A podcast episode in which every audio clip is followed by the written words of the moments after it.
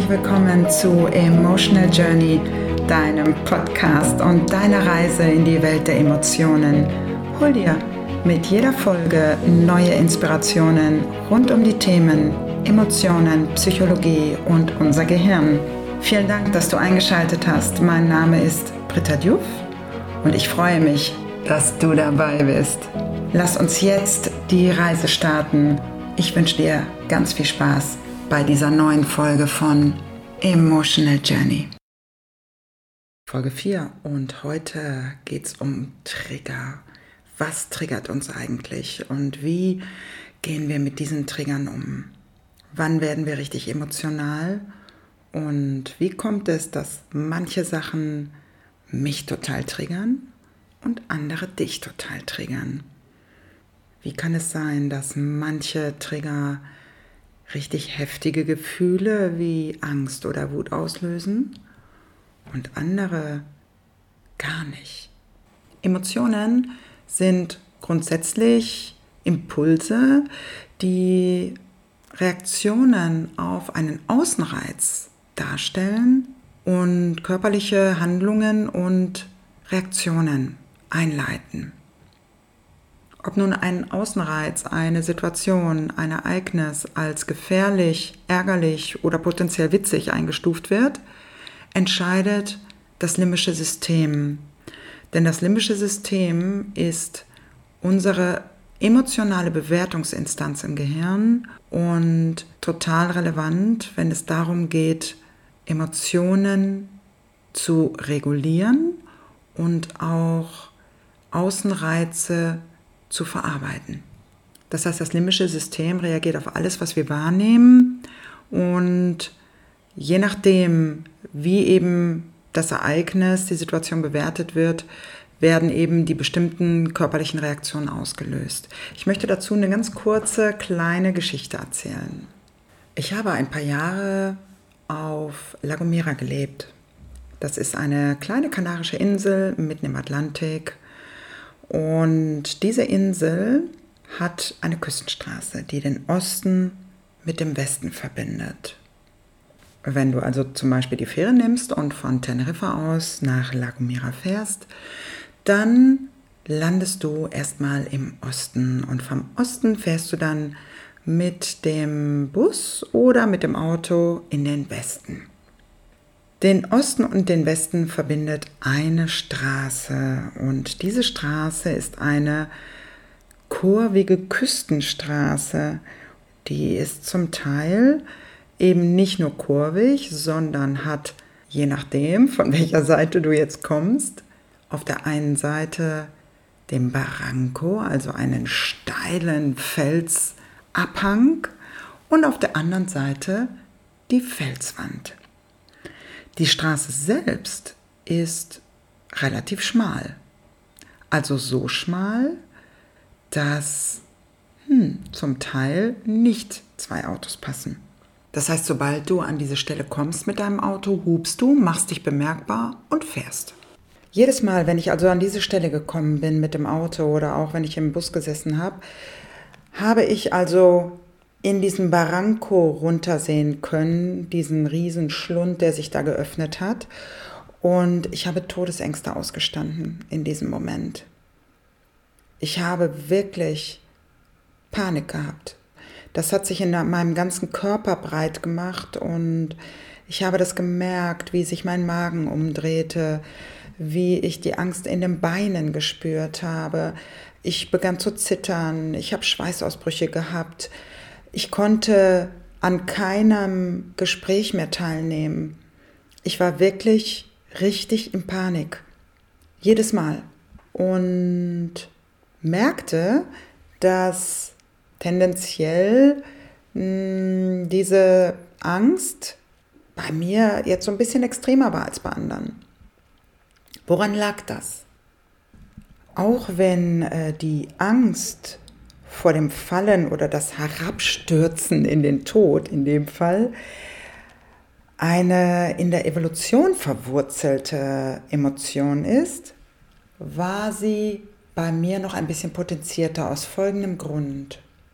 Als ich ungefähr neun war oder acht, bin ich nach der Schule auf einen kleinen Spielplatz gegangen und bin dort auf eine Rutsche gegangen und bin dort immer runtergerutscht. Und eines Tages bin ich auf diese Rutsche gegangen und bin runtergesprungen und bin auf den Rücken gefallen und konnte nicht mehr atmen. Und habe wirklich erstmal eine ganze Zeit gebraucht, bis ich wieder atmen konnte. Und seitdem sind Höhen für mich der Horror. Seitdem habe ich Höhenangst. Das heißt, hier ist nicht nur eine in der Evolution verwurzelte Angst vorhanden, die bei jedem sich in der Situation am Barranco vielleicht auch gezeigt hat, mehr oder weniger deutlich, je nachdem. Ne?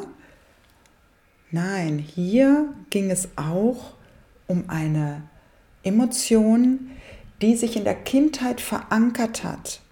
Praktisch ein Ereignis, das sich traumatisch auf mich ausgewirkt hat, also ein traumatisches Ereignis war und ich jedes Mal, wenn ich mit Höhe konfrontiert werde, sich sofort in meinen Reaktionen zeigt. Ja, das heißt, ein Trigger ist einerseits etwas, das in der Evolution verankert ist und bei uns allen in den jeweiligen Situationen sich zeigt, aber auch etwas, das sich in, durch ein traumatisches Ereignis in uns manifestiert. Und je früher dieses Ereignis stattfindet, desto stärker sind die neuronalen Verbindungen im Gehirn und desto stärker manifestiert sich die Reaktion. Wenn wir von emotionalen Reaktionen sprechen, dann sprechen wir natürlich nicht immer von Traumata. Ne? Also wenn ich zum Beispiel als Kind immer wunderbare Erlebnisse zu Weihnachten habe, werde ich mit Weihnachten immer positive Emotionen verbinden.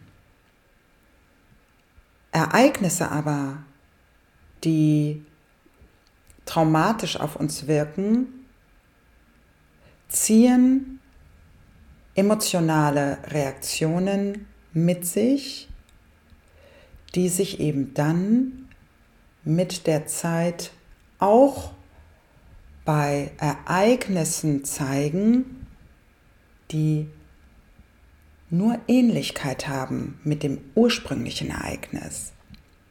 Und das ist der nächste Trigger. Ereignisse, die wir als ähnlich bewerten, die haben auch ähnliche Reaktionen. Also das heißt, wir zeigen ähnliche Reaktionen bei Ereignissen, die wir emotional ähnlich bewerten. Grundsätzlich können wir uns dabei nach folgender Regel auch richten. Je intensiver eine Emotion empfunden wird, desto mehr dominiert sie unser Wissen und drängt das Wissen zur Seite. Das heißt, wenn wir uns in einer Emotion befinden, betrachten wir die Situation, in der wir uns befinden, ausschließlich durch die Linse, durch den Filter der Emotionen. Und wenn die Emotion nicht so stark ist, dann sehen wir das, dann erkennen wir das vielleicht. Je stärker aber die Emotion ist, desto weniger ist uns das bewusst. Und hier zeigt sich, wie dominant das limbische System gegenüber dem Neokortex ist. Ja, also das Unterbewusstsein gegenüber dem Bewusstsein. Denn unser Bewusstsein kann in dem Moment, unser ganzes Wissen, ja, das wir angesammelt haben, kann in dem Moment überhaupt nichts ausrichten, wenn wir in einer Emotion feststecken. Durch Techniken können wir das natürlich dann üben. Na? Wenn wir versuchen, die Techniken zur Emotionsregulierung anzuwenden. Erstmal aber sind wir bei intensiv gefühlter Emotion nicht fähig, unser Wissen anzuwenden.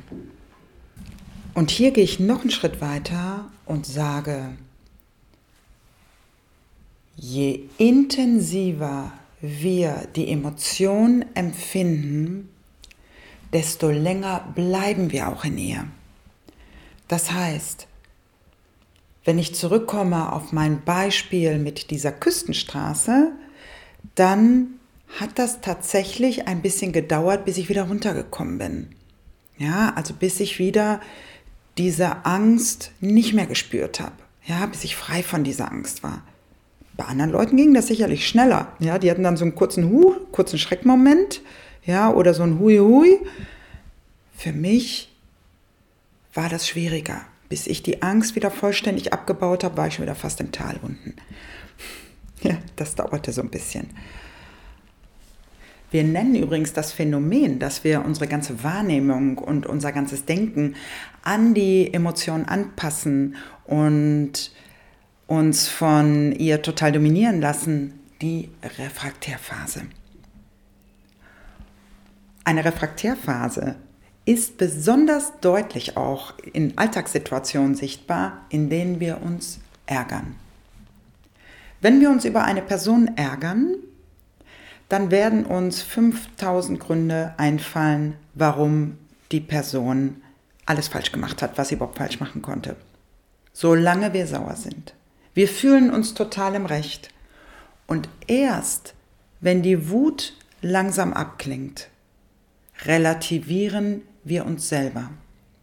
Und dann können wir beginnen, tatsächlich zu reflektieren. In der Refraktärphase ist Reflektieren nicht möglich. Das kommt erst später. Ja, wenn wir aus dieser Refraktärphase langsam wieder rausrutschen. Manche Menschen sind über Jahre in einer Refraktärphase, nämlich dann, wenn sie zum Beispiel sich mit jemandem gestritten haben und kommen über diesen Streit nicht weg. Das heißt, jedes Mal, wenn sie an diese Person denken, kommen auch wieder die Emotionen der Wut hoch. Und solange immer wieder diese Emotionen hochkommen, hier also gar kein Außenreiz wirklich da ist, sondern die innere Welt der Auslöser ist, solange ist die Refraktärphase da. Also eine Refraktärphase kann immer wieder und immer wieder hochgebracht werden. Ja, in dem Moment, in dem ich immer wieder und immer wieder in dasselbe Gefühl komme, weil ich nicht gelöst habe, weil ich das Gefühl nicht gelöst habe, aufgelöst habe, kann ich mit purer Suggestion, mit purer Assoziation mich in eine Emotion bringen. Dass wir uns grundsätzlich mit Suggestion und Assoziationen in Gefühlszustände setzen können, ist so ein großes Thema, dass ich an dieser Stelle das erstmal so stehen lassen möchte und in einer anderen Folge oder in mehreren Folgen nochmal ganz gezielt darauf eingehen möchte. Ich habe ja gerade schon darüber gesprochen, dass es eben Themen gibt, die in der Evolution verankert sind und bei allen Emotionen auslösen, also die bei jedem Mensch bestimmte diesem Thema typische Emotionen auslösen. Also der, die Angst vor dem Tod ist sicherlich ein großes Thema. Ja, das Spüren einer Gefahr, sei es ein Abhang, sei es das Herabstürzen oder andere Themen, die Todesängste auslösen. Bedrohung. Und dann gibt es Themen, das habe ich ja gerade auch angesprochen, die in der Vergangenheit, in unserem persönlichen Leben eine starke Emotion ausgelöst haben. Und im Gehirn gespeichert werden und emotional bewertet werden. Und jedes Mal, wenn wir eine ähnliche Situation sehen oder uns in einer ähnlichen Situation befinden, die wir praktisch emotional ähnlich bewerten, reagieren wir auch mit genau dieser Emotion. Je nachdem, wie stark das ursprüngliche Ereignis war, also je nachdem, wie intensiv wir das ursprüngliche Ereignis empfunden haben, desto intensiver empfinden wir auch jedes Mal wieder, wenn wir in einer ähnlichen Situation sind, die Emotion neu. Ja, also selbst wenn die Ähnlichkeit objektiv gesehen gar nicht wirklich zu finden ist, geht es um die emotionale Bewertung, die da einhergeht. Das heißt, manchmal ist es für uns gar nicht so einfach, da die Brücke zu finden zu dem ursprünglichen Ereignis. Da müssen wir dann genau hinsehen und uns genau die Strukturen, die Muster ansehen, um dann wirklich die Ähnlichkeit zu dem ursprünglichen Ereignis zu finden. Das ist sehr, sehr interessant. Und da geht es dann auch zum Teil wirklich schon in das Thema Traumabewältigung und Traumaheilung auch. Eines der Themen, die für mich ganz, ganz großen Schwerpunkt in meiner Arbeit auch haben und die für mich persönlich auch ja, ganz wichtig sind. Und neben dem emotionalen Gehalt, also der Intensität, geht es natürlich auch um die Frage, wie oft sind wir mit der Emotion konfrontiert? Wie oft sind wir mit dem Trigger konfrontiert? Und je öfter wir mit demselben Trigger konfrontiert sind, desto emotionaler werden wir. Ja, also das heißt, wenn wir immer wieder mit demselben Trigger zu tun haben, werden wir immer emotionaler. Und da kommt wieder unsere Emotionsregulierung, unser Emotionsmanagement ins Spiel, nämlich die Trigger anzusehen, die Emotion zu erkennen und so auf diese Weise unsere Emotionen und unsere Traumata zu heilen und aufzulösen. Wenn ich jetzt hier von Traumata spreche, dann muss das keine unglaublich gravierende Situation sein. Das kann es natürlich sein, das muss es aber nicht. Denn was wir als Trauma deuten, werten, emotional bewerten, das ist total subjektiv. Was für den einen eine hochgravierende Situation ist, ist für den anderen gar nicht so wild und umgekehrt. Deswegen möchte ich gerne an dieser Stelle auch wirklich nochmal deutlich sagen, dass alle von uns in irgendeiner Form ein Trauma haben und dass es nicht immer um hochgradig schwere Ereignisse geht, sondern um die Frage, wie empfinde ich das Ereignis selbst? Wie bewerte ich es emotional selbst? Wenn du also vielleicht das nächste Mal mit einer Emotion konfrontiert bist, vielleicht auch von einer anderen Person, vielleicht mit Eifersucht oder mit Wut oder mit einer Angst, die du vielleicht gar nicht nachvollziehen kannst, dann schau doch mal ein bisschen genauer hin und frag doch vielleicht einfach auch mal nach, damit du besser verstehen kannst, warum diese Person die Emotion wirklich empfindet. Und wenn du selber starke Emotionen hast, die du nicht einschätzen kannst, dann schau doch mal, ob es vielleicht ein Muster gibt. Denn der Auslöser im Außen ist nur der Spiegel der Innenwelt. In diesem Sinne, viel Spaß beim Beobachten. Wir hören uns das nächste Mal. Bis dann. Ciao, ciao. Vielen Dank, dass du dir Zeit genommen hast für deine Reise in die Welt der Emotionen. Wenn dir an diesem Podcast etwas gefallen hat, dann freue ich mich, wenn du ihn bewertest und auch mit anderen teilst, damit auch sie eine Reise in die Welt ihrer eigenen Emotionen unternehmen können. Wenn du Fragen hast oder Anmerkungen, dann schick mir doch einfach eine E-Mail an hello at oder schreib mir auf Instagram oder Facebook. Ich freue mich auf jeden Fall auf dich.